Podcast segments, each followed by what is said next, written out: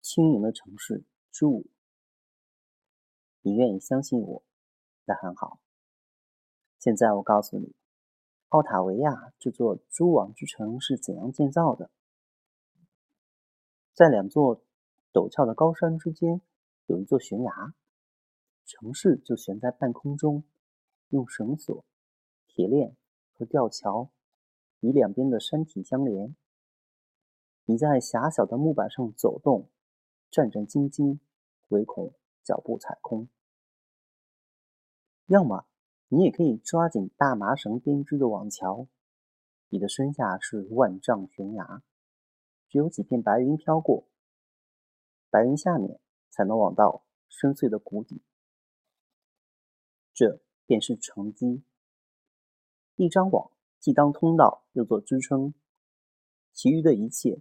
不是在网上，就是在往下吊着。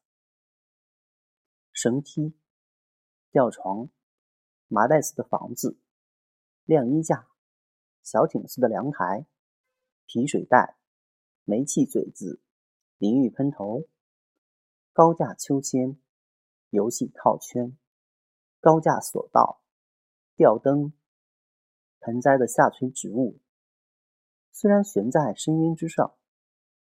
奥塔维亚的居民的生活，并不比其他城市更令人不安，因为他们知道自己的网只能支撑这么多。